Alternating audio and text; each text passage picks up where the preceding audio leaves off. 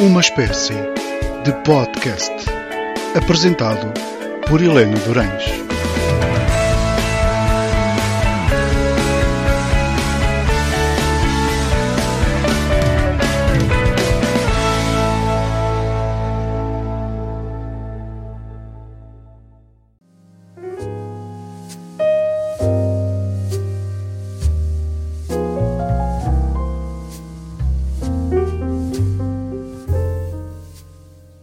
Boa noite, bem-vindos a mais um episódio de Uma Espécie de Podcast. Estamos novamente em confinamento.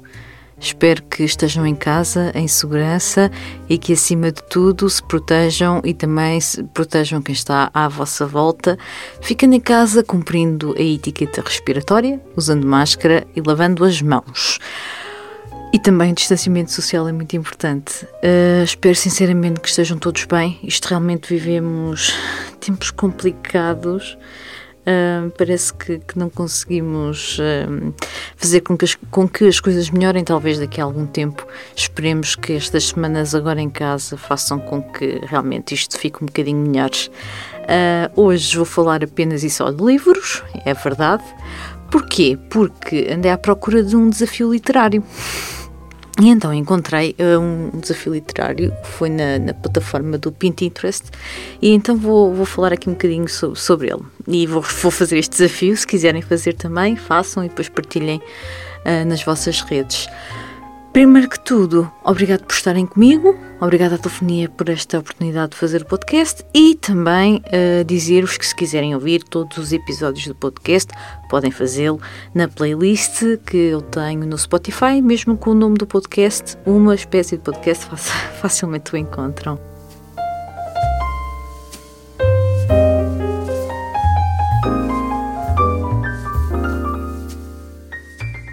Ora bem, então começando com este desafio literário. São várias perguntas que têm que ver com livros e pronto, vou aqui partilhar convosco as minhas respostas. Se viram a imagem de que faz aqui a promoção ao programa, durante este o fim de semana viram realmente que tem lá as perguntinhas e tem lá algumas respostas. Uh, ou melhor, tem lá as respostas, mas aqui vou falar um bocadinho mais sobre elas. Um, por isso, espero, espero que me acompanhem e que se conhecem os livros ou se têm também vontade de fazer, façam. Como já disse, façam o desafio, é sempre muito engraçado e é sempre uma, uma maneira de passarmos algum tempo, principalmente agora que estamos mais em casa e que temos que estar mesmo, mesmo, mais, mesmo mais. Aliás, ler um livro é sempre muito recomendado para quem uh, está, está em confinamento. Posto isto, o desafio literário uh, que eu vou responder tem nove, aliás, tem dez perguntas. Todas elas muito distintas. E então ele começa logo com a primeira pergunta que é: para eu dizer um livro escrito por uma mulher. E eu escolhi logo, assim de caras, que foi um dos últimos, dos últimos, quer dizer, já li o livro há alguns, há alguns anos, mas foi um livro que me marcou muito que tem por título O Amante e é da Marguerite Duras. Eu já falei dele sobre, já, já falei sobre ele aqui no podcast, num, episódio, e, e, realmente tinha, tinha que ser este livro. Uh, voltando aqui recordando um bocadinho, este O Amante é uma história de amor de uma paixão impossível de uma pobre com um rico e é autobiográfica, portanto tem esta curiosidade e é uma memória de um amor que perdura ao longo de décadas, que deixou marcas profundas. Um, e, e, a autora escreve-o com uma maestria incrível. Ela passa, a história passa-se nos anos 30 e realmente este amor é mesmo impossível porque depois a separação é inevitável. Mas eu aconselho muito, leiam um livro. Se não conhecem Marguerite Duras, esta é uma boa opção para começar a, conhecer o trabalho desta, desta autora. É realmente um livro muito bonito, muito marcante, forte, pode não ter um final feliz, bem, mas a vida também não é um conto de fadas. E, portanto, deixo aqui a minha escolha, portanto, um livro escrito por uma mulher de caras, O Amante, de Marguerite Duras.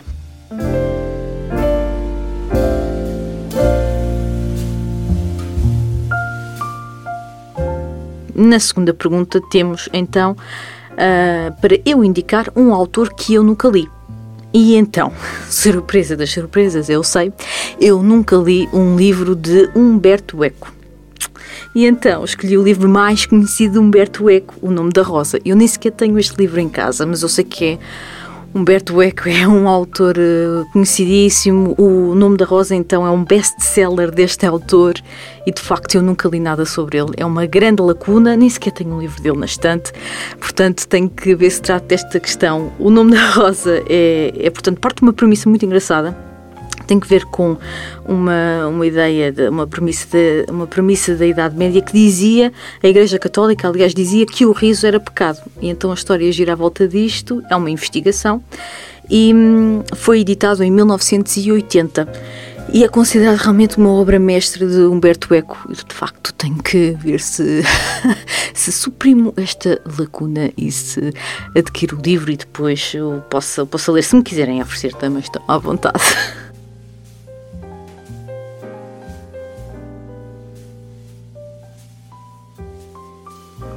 Terceiro, um, autor, um livro de um autor nacional. Podia ter escolhido muitos, é verdade, mas escolhi aquele autor nacional que eu, que eu tenho, tenho aprofundado a minha leitura, que é um, um autor do final do século XIX, Júlio Diniz. Também já falei sobre ele, As Pupilas do Senhor Reitor, já, também já trouxe aqui ao podcast, e então escolhi, em vez de ser As Pupilas, escolhi A Família Inglesa, que é um livro que eu li ainda no ano passado e gostei imenso, eu gosto muito do Júlio Diniz, das histórias que ele conta, de todo o ambiente rural que ele, que ele descreve, e, e de facto é também um autor muito importante. Ele faz aqui a, a passagem do, do romantismo para o realismo. Eu gosto muito de, de, da forma como ele escreve, de todo de todas as histórias que rodam aqui à volta do, do amor e depois dessa, da concretização desse amor. E é engraçado que eu, que eu li este livro, eu já tinha lido As Pupilas há muito, há, há bastante tempo, e, e, o ano passado decidi comprar este livro porque eu tinha a ideia que o Júlio Diniz tem sempre este, esta coisa do final feliz. E então eu estava a precisar de ler coisas bonitas, digamos assim, coisas que tenham finais felizes. E lembra, vou, vou comprar um livro do Júlio Diniz e comprei esta família inglesa. É uma escrita um pouco descritiva, é verdade, esta história aqui também à volta do, do amor quase não expectável, não é? Mas depois que, acaba por se concretizar. E enfim, eu aconselho muito, se nunca leram Júlio Diniz ou se só leram as pupilas, leiam também a família inglesa. Tenho certeza que este é um autor que eu vou voltar e de certeza que vou comprar mais livros dele no futuro, porque gosto, gosto muito, muito dele. Que é uma. é quase uma escrita que nos leva para a pureza e não sei, tem um encanto especial. Gosto. Pronto, Júlio Diniz é aquele autor.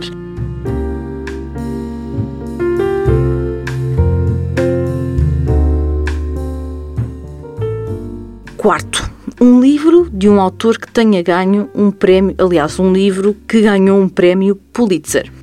Então, eu vi esta, esta pergunta e fui à procura, não é? livros que tenham recebido esta distinção, um prémio Pulitzer. Um, e qual é a minha surpresa que vejo? Pronto, é a minha. Nós estamos sempre a aprender. E vejo que uh, Ernest Hemingway tinha ganho já. Este, aliás, um livro que ele escreveu tinha ganho este prémio.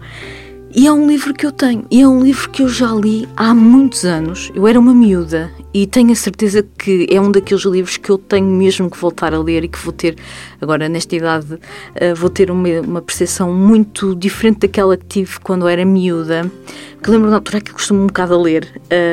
E este livro, primeiro que tudo, é O Velho e o Mar. Portanto, O Velho e o Mar ganhou o Pulitzer. Em 1953 dizer também que uh, este, o Velho e o Mar é uma história de um pescador que não consegue pescar há, há, há meses e finalmente quando o consegue o peixe puxa-o para, para, para, o mar e então ele tem ali uma luta com um espadarte durante algum tempo e no fundo é esta história de resistência e de não desistir muito embora eu já não me lembro bem do final, mas acho que não é um final muito prazeroso. Mas tem esta. Aquilo que fica do livro é realmente esta não desistência de, contra as, das adversidades que nos aparecem, não é? Não nos vão fazer desistir e esta luta entre o velho e, e o mar. E é muito interessante e, e, tenho muita pena que na altura acho que não consegui captar completamente a escrita do autor e a essência do autor e tenho mesmo que, que o fazer um daqueles livros que eu tenho que, que voltar a ler com toda a certeza. Mas bem, o Velho Mar ganhou um Pulitzer em 1953. É dizer também que O prémio Pulitzer é americano e premia obras no jornalismo, na literatura e na composição musical.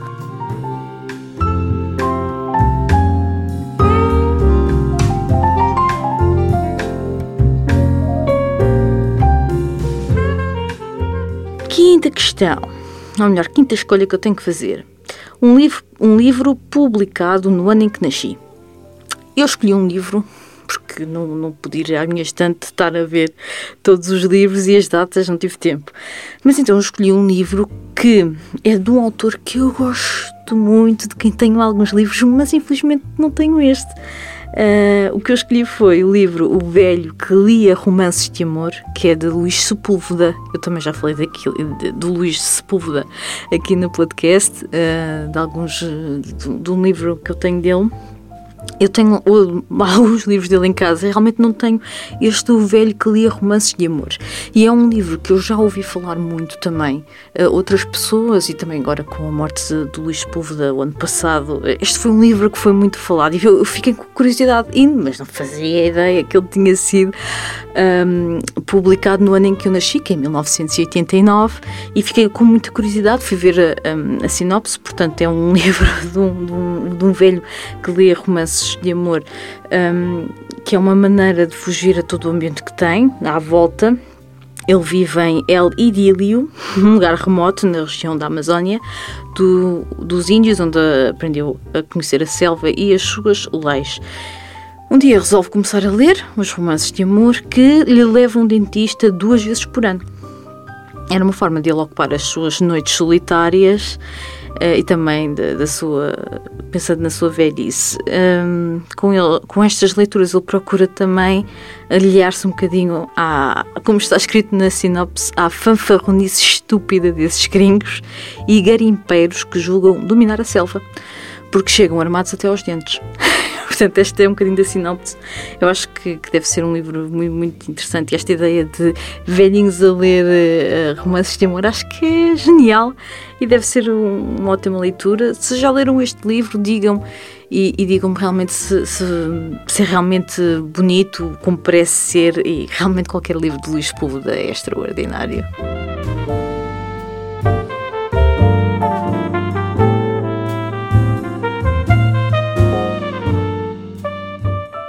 Ora bem, sexta escolha deste desafio.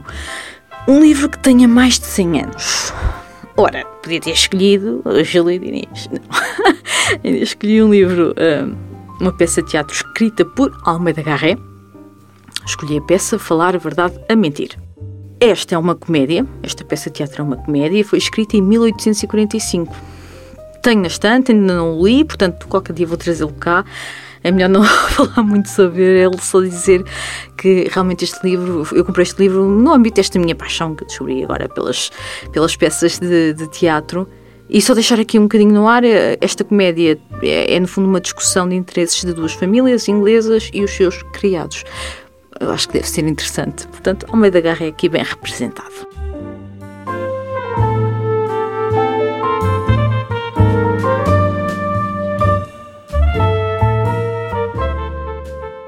Sétima escolha: um livro baseado em fatos reais.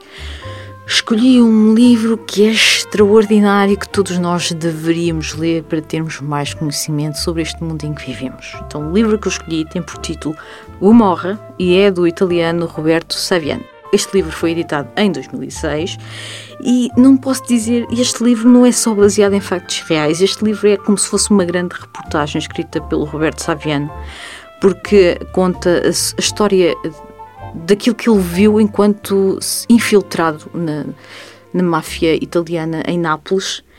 E é um relato em primeira pessoa que é extraordinário. Uh, ele consegue explicar-nos de uma forma muito viva, como se fôssemos nós a lá estar a ver com os nossos olhos, um, um pouco daquilo que é o mundo da, da, da, máfia, de como é que eles conseguem controlar a, a, população, como é que são os seus negócios, como é que é também a sua presença no mundo da contrafação, as ligações com a China, e é muito interessante e é realmente um relato vivo, infelizmente, daquilo que se passa nas sombras de muitas vezes ao nosso lado e o, dizer também que o Roberto Saviano é, é um autor que não, não pode estar num paradeiro certo, ou seja, ele, ninguém ele tem que mudar de casa consecutivamente mas, uh, num período, não sei se é de três ou de seis, seis meses, porquê? Porque a máfia tinha uma jura de morte uh, com ele, portanto houve, acho que havia planos uh, para, para uma, encontrar e para o matar e, e, portanto, ele, em qualquer sítio que se desloque, ele vai sempre com medidas de segurança, altas medidas de segurança. E é um livro muito interessante. Eu, eu realmente recomendo, porque é muito importante ter esta noção de que o mundo não, não é aquilo que às vezes nós vemos. E e é muito interessante. Eu até tinha pensado também trazer este livro e falar um pouco sobre isto num episódio de uma espécie de podcast, portanto não vou aprofundar muito aqui hoje. Mas por favor, agora que, esteja, que estão mais em casa, né, leiam este livro. É extraordinário. É um relato extraordinário.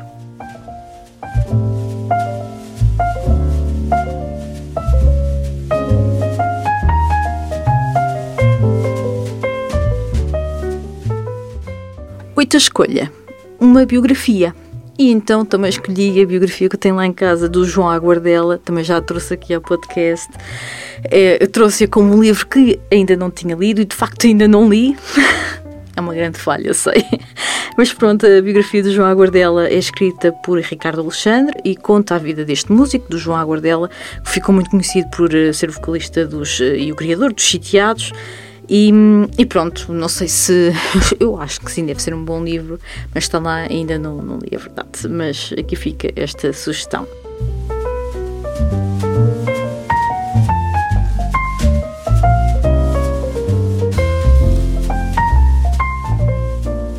Nona escolha: um livro que foi adaptado para cinema ou televisão. E aqui escolhi um livro que me marcou muitíssimo. É um livro que eu também ia trazer aqui ao podcast para explorar um bocadinho mais, que é o ensaio sobre a cegueira de José Saramago. É um, é um, para mim é uma obra de maestria pela história em si, pela criatividade, por aquilo que nos faz pensar enquanto nós, enquanto essência do ser humano, é extraordinário. E este ensaio sobre a cegueira é, é um livro de 95 de José Saramago. Eu li primeiro o livro e li-o na altura em que ele foi transformado, que ele foi adaptado a cinema. Pronto, na altura estava a ser muito falado e então eu li primeiro o livro, mas depois cheguei, cheguei a ver o filme. É lógico que eu gostei muito mais do livro, isto acontece sempre nestas situações. Uh, quando há estas adaptações, eu gosto sempre mais do livro de, do, do, que, do que o filme. Mas o filme também é muito interessante, claro que sim, tem a sua qualidade. Ele é realizado pelo Fernando Meirelles, tem Julian Moore e o Mark Ruffalo no elenco e saiu em 2008. E este ensaio sobre a cegueira basicamente tem uma tem um, início, não é? Tem um parte desta ideia de um homem ficar cego e depois a, a, cegueira vai ser um problema que se vai estender a toda a população. E é muito interessante a ideia que o Saramago tem, não é, do ser humano faça um desconhecido e um problema desconhecido e de nos retirar aquilo que, que é o que faz parte de nós, que é a visão. E aquilo em que nós nos conseguimos transformar quando estas coisas que nos mantêm centrados deixam de existir e é muito é, é, extraordinário e é um livro que deveria ser lido precisamente também na altura em que vivemos, nesta altura tão desafiante de, por causa da Covid-19, que nos faz questionar tanta coisa, que nos faz fazer tanta coisa estranha. Nós vemos o mundo todo estranho, parece que não somos nós. Eu sei que a escrita de Saramago não é fácil, mas é, eu acho que é uma, uma obra mestre. Eu, eu, tinha lido o Memorial do Convento que tinha detestado a história e tu tinha detestado aquilo. Achei, pá, Memorial do Convento não é para mim. Uh, mas depois, realmente, passado uns anos, o Ensaio sobre a Cegueira começou a ser muito falado e há uma nova edição do livro e oferecem-me essa edição. Eu pensei, ok, vou dar uma segunda oportunidade. Pá, extraordinário.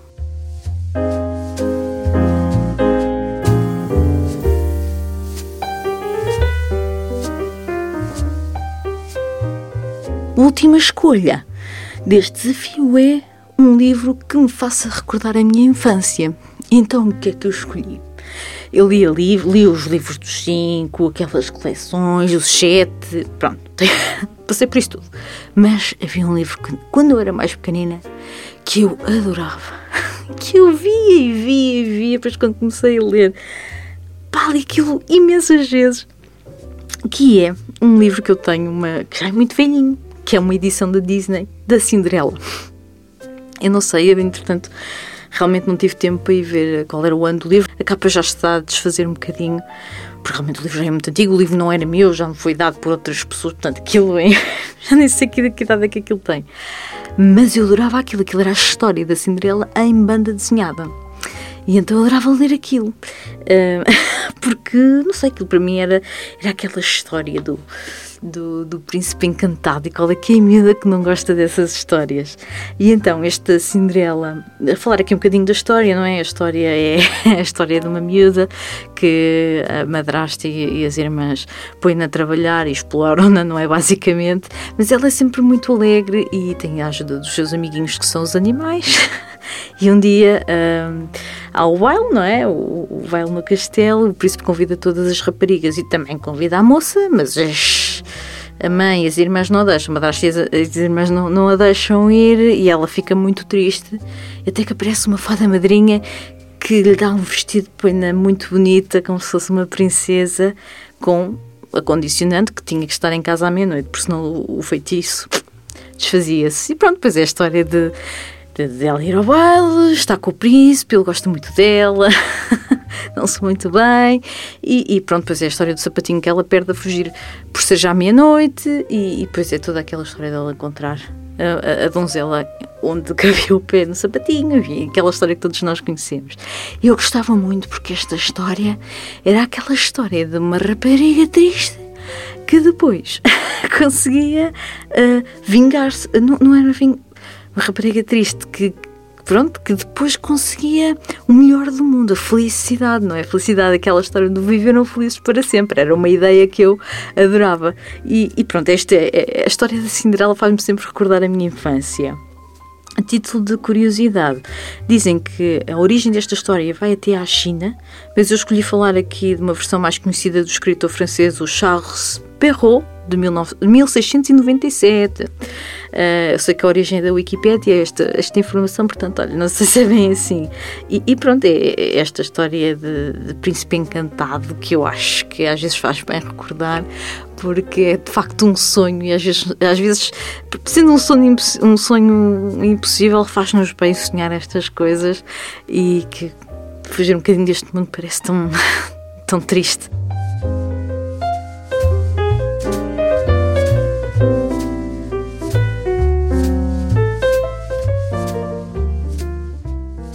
Pronto, chegamos ao fim do episódio de hoje. Fartei-me de falar sobre livros. E, e, pronto, espero que tenham gostado deste desafio literário. Se quiserem, partilhem comigo as vossas respostas. Podem enviar para a telefonia da Amadora, para o Facebook, e eu verei com todo o gosto. Ou para a minha página do blog, um olhar pessoal, Estejam à vontade. Obrigada por terem estado comigo esta noite e protejam-se, protejam-se fiquem em casa a ouvir uma espécie de podcast, a ler um livro, enfim, fiquem em casa em segurança, isso é que é importante. Obrigada por terem estado comigo. Eu volto para a semana. Até lá, tenham uma ótima noite.